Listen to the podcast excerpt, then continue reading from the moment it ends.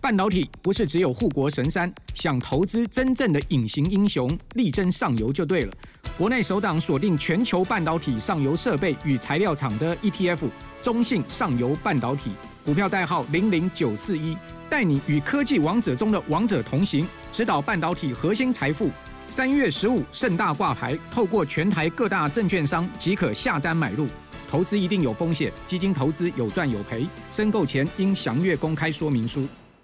各位曲博科技教室的观众朋友，大家好，我是曲博。各位知道啊，半导体的先进制程，台积电和三星一直竞争激烈。最近呢，三星又推出了秘密武器，也就是极紫外光的光罩护膜，宣称啊，它将用新的材料来突破先进制程良率的限制。到底啊，什么是极紫外光的光罩护膜？而这个技术为什么这么重要呢？今天啊，我们来跟大家谈谈这个题目。在今天的节目开始之前，我们先跟大家谈谈啊，从去年开始引爆的深层次人工智慧，可以说是非常的热门。各位看我的演讲，已经接近年底了，主题几乎都是围绕在生成式。人工智慧上面，而且啊，每一场都爆满，就知道这个题目有多受欢迎。Amazon 的 AWS 是非常知名的云端服务公有云的供应商，想当然在生成式人工智慧一定有相当的琢磨。AWS 全球最大的云端科技发表盛会。二零二三 re:Invent 在十二月一日，美国拉斯维加斯精彩落幕。这次的活动超过了五万人实体参与，齐聚一堂。其中更宣布与 NVIDIA 策略合作，推出全新的超级电脑基础设施、软体以及服务。这将会加速客户实现他们在人工智慧上应用的目标。今年 AWS 也会在台湾重磅推出两场 re:Invent 系列活动，我会把链接放在影片的下方。没有去拉斯维加斯的人，如果想要亲自是聆听 AWS 发表的最新云端科技与服务，千万别错过这个难得的限时限额机会哦！我们今天的题目是：三星弯道超车台积电的秘密武器——石墨烯光罩护膜 Pericle，为什么这么重要？首先，我们简单介绍技术大进展。三星宣称啊，极紫外光的光罩护膜透光率达百分之九十。第二个，我们来跟大家谈谈啊，三星电子技术三纳米抢先，但是良率却是痛点。第三个，我们谈谈光罩护膜 Pericle，让灰尘。层曝光后的影像产生失焦。再来，我们介绍光照护膜 Pericle 在深紫外线 DUV 和极紫外线 UV 的差异。再来，我们介绍极紫外光 UV 的光照护膜 Pericle 它的技术挑战有哪些？最后，我们来谈谈啊，极紫外光光照护膜的明日之星石墨烯这个材料的特性是什么？我们今天的资料来源，第一个是韩国的媒体 Business Korea 报道，三星电子达到九十 percent 的穿透率，使用的是。日本厂商制作的极紫外光光照护膜。第二篇文章是中国大陆的三十六氪发表的 EUV 光刻的新救星。首先，我们跟大家谈谈啊，技术大进展。三星的极紫外光光照护膜穿透率达九十 percent。韩国媒体报道，三星电子在釜山举行的学术会议上发表极紫外光的微影技术有了重大进展。三星电子利用日本三井物产制造的薄膜作为光照护膜 Pericle，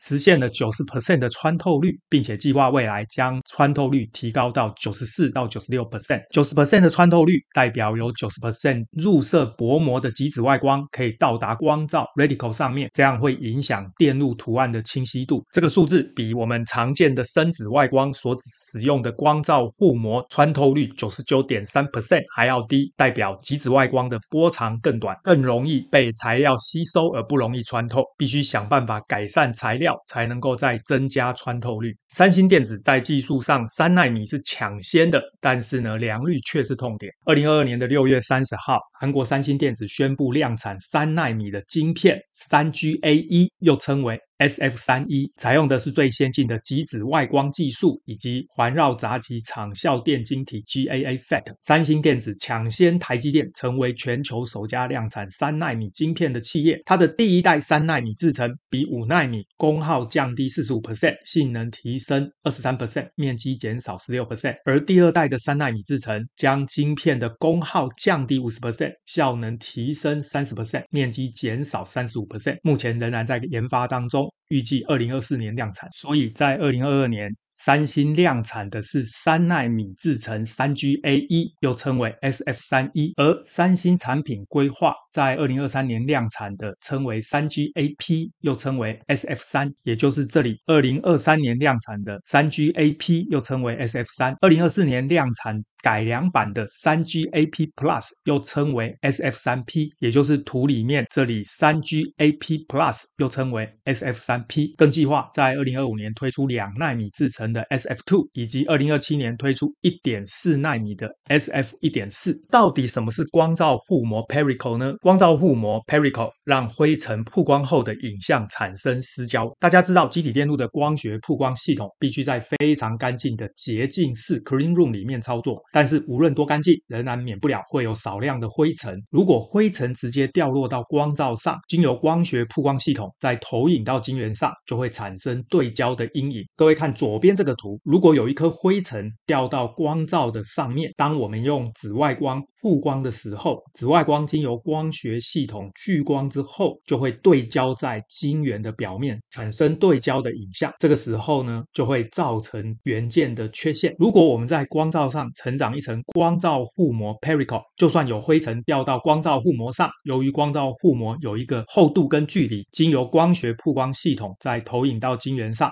就会产生失焦 defocus 的阴影，所以各位看右边这个图，如果我在光罩上套上一个防尘护膜，这个时候灰尘就会掉落在光罩护膜上，而不是光罩上。由于光罩护膜和光罩之间有一个距离跟厚度，因此当紫外光穿透光罩护膜的时候，这个灰尘就会聚焦在细晶圆上面一段距离的地方，而投影到晶圆上就会失焦。这个时候呢，晶圆上就不会产生。缺陷，因为阴影没有对焦，因此不会影响投影的结果，这样就可以提升晶片的良率，同时减少光罩使用的时候的清洁和检验工作。光罩护膜 pericle 在深紫外光 DUV 和极紫外光 EUV 的差异到底是什么？光罩护膜 pericle 是一种超薄的薄膜形态，安装在光罩 Reticle 表面上方几毫米的地方，它属于需要定期更换的高阶消耗品，必须让极紫外光穿透率越高越好。好，这样才能减少能量损耗。当灰尘掉落在光照覆膜上，就会因为失焦而不会在晶圆上曝光，产生清晰的影像。因此，可以最大限度的来减少曝光以后的缺陷，让晶片的良率提高。而深紫外光会穿透光罩护膜一次，而极紫外光会穿透光罩护膜两次。穿透的次数越多，就会使温度升高。因此，极紫外光的光罩护膜材料特性会更严格。这个图就是深紫外光的光学曝光系统，所有的透镜以及光罩都是使用石英制作，而且是穿透式的光学系统。极紫外光穿透石英透镜之后，再穿透光罩，接下来再经由非常多光学透镜缩小投影在细晶圆上。由于是穿透光罩，因此只会穿透光罩护膜一次。这个图是极紫外光的光学曝光系统，原本的透镜改成反射镜面，而原本穿透式的光罩也改成反射式的光罩。极紫外光经由许多反射镜反射之后，经由光罩表面反射之后，再经由许多反射镜缩小投影到细晶圆上，经由光照表面反射之后，会穿透光照覆膜两次。假设光照表面没有光照覆膜 Pericle 这个时候极紫外光照射到光照表面，反射回镜面。再反射到晶圆表面。假设光照表面有灰尘，则晶圆表面就有灰尘。这个时候良率就比较低。如果我们在光照的表面套上光照护膜 （pericle），这个时候光照护膜和光照的图形有一个小小的间距。当极紫外光照射到光照护膜，反射回来的灰尘影像就会失焦 out of focus，而极紫外光打到光照表面的图案。反射回来到细晶圆表面就会对焦。由于灰尘的图案被失焦了，因此不会影响到晶片表面的元件。因此，当灰尘掉落在光照覆膜上的时候，就会造成光线反射之后投影到细晶圆上失焦，因此不会影响细晶圆表面的元件。极紫外光 EUV 一片光照 Reticle 的成本大概是三十万美元。如果光照上有二十个重复的晶片图形，则一颗灰尘掉落就会造成良率降低二十分之一，相当于五 percent，也就是下面这样的光照重复了二十个相同的晶片图形，如果掉了一颗灰尘，就会造成一个晶片曝光图案含有灰尘而失效，因此良率会降低二十分之一，也就是五 percent。如果光罩上有四个重复的晶片图形，则一颗灰尘掉落就会造成良率降低四分之一，相当于二十五 percent。因此，对于大面积的晶片，没有光罩护膜是不可行的；对于小面积的晶片，或许是可行的。而极紫外光 EUV 的光罩护膜有哪些技术挑战呢？由于极紫外光几乎会被任何材料吸收，很少有材料具有超过九十 percent 的极紫外光穿透率，并且还要能够承受超过六百瓦的极紫外光照因此，永续是什么？除了直觉联想到环境生态保育，事实上，永续发展与我们的生活紧密相连。新鲜事、新奇事、新故事，意淫陪你聊心事。由我阿 Ken 与多位艺术家、影视歌手、网络名人等多元领域来宾进行对谈，讨论环保、平权、医疗等相关话题，让永续未来不再只是想象。欢迎您到各大收听平台搜寻“意淫陪你聊心事”。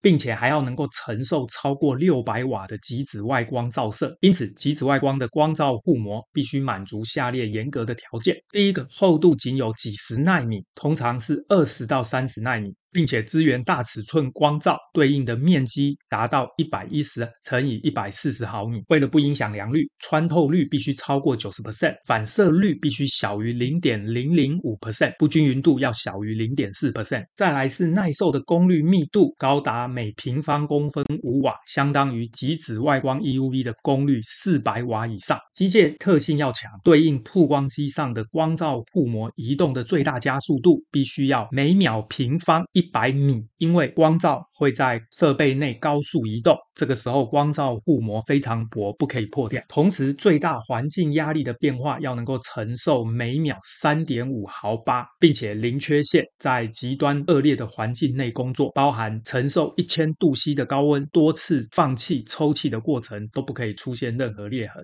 科学家研究了多晶系、氮化系、纳米碳管、石墨烯等多种材料，同时也争论过到底极紫外光 UV 是不是需要光照护膜 Pericle 经过多年努力，艾斯摩尔在二零一四年成功研发出一百零六乘一百三十毫米的多晶系极紫外光光罩护膜，厚度是七十纳米，透光率最高为八十六 percent。二零一九年将厚度减薄到五十纳米，透光率最高达到八十八 percent，并且将这个技术授权给日本三井化学，在二零二一年第二季开始量产。大家现在看到下面这个，就是由日本三井化学所制作的多晶系极紫外光光罩护膜，分别是五十乘五十毫米、六十四乘一百零六毫米以及一百零六乘一百三十九毫米。最后，我们来谈一谈极紫外光光罩护膜的明日之星，也就是石墨烯。石墨是由碳原子所组成的材料，碳原子排列成六角形，形成单层的结构，称为石墨烯；管状的结构称为纳米碳管；球状的结构称为纳米碳球。台积电高度重视极紫外光 EUV 的光罩技术，发明了极紫外光光罩的干式清洗技术。这种技术和使用超纯水以及化学品的传统湿式清洗技术不同，干式清洗技术可以快速去除污染物，并且经由亚奈米 （subnanometer） 的分析技术，精确地来确定污染源的位置，大幅减少污染物。但是，不停反复的清洗光罩并不是一个好方法，因此，二零一九年开始，台积电就一直在量产线上使用自己开发的极紫外光光照护膜。二零二一年，极紫外光光照护膜的生产力比二零一九年提高了二十倍，代表光照护膜是非常重要的技术。三星电子显然也意识到了极紫外光的光照护膜在提升良率的重要性，一直在积极的开发和评估经由纳米碳管或石墨烯所制作的光照护膜，目的是要开发满足九十二 percent 极紫外光穿透率。因此，石墨烯的光照护膜是三星电子缩小与竞争对手台积电市占率的秘密武器。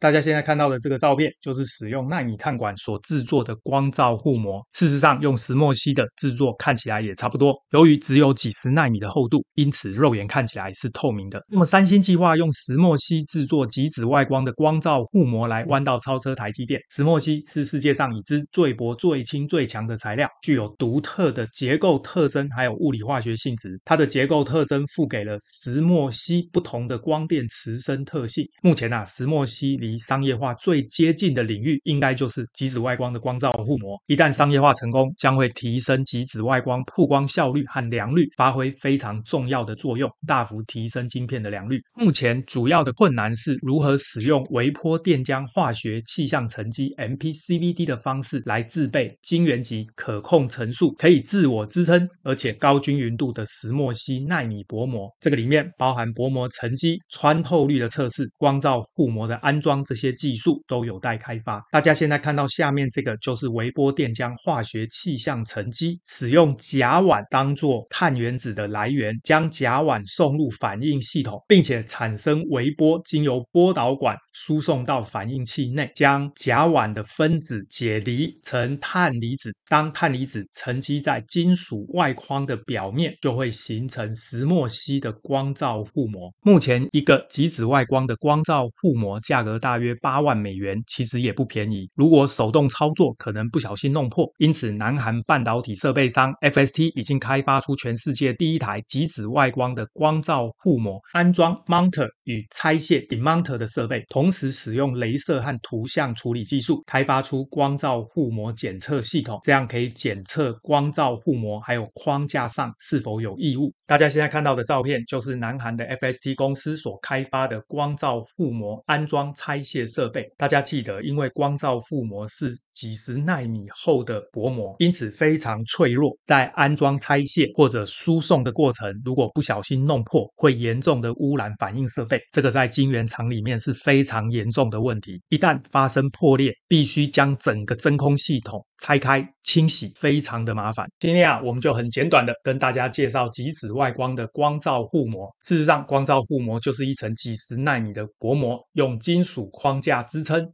套在光照上面，当灰尘掉落到光照覆膜表面，在曝光的过程中，它就会失焦，这样就不会图形转移到细晶圆上，因此可以增加晶片的良率。但是光照覆膜是几十纳米的薄膜，因此很容易就弄破。安装、拆卸还有输送光照都是非常大的技术挑战，因此台积电、三星都想尽方法克服困难。这样的技术将来也成为不同晶圆代工厂彼此之间竞争的关键。好，我们今天的节目到这边。大家如果对于极紫外光 EUV 以及光罩护膜 Pellicle 有相关的问题，欢迎大家发表在影片的下方，我们再来讨论。谢谢大家，晚安，拜拜。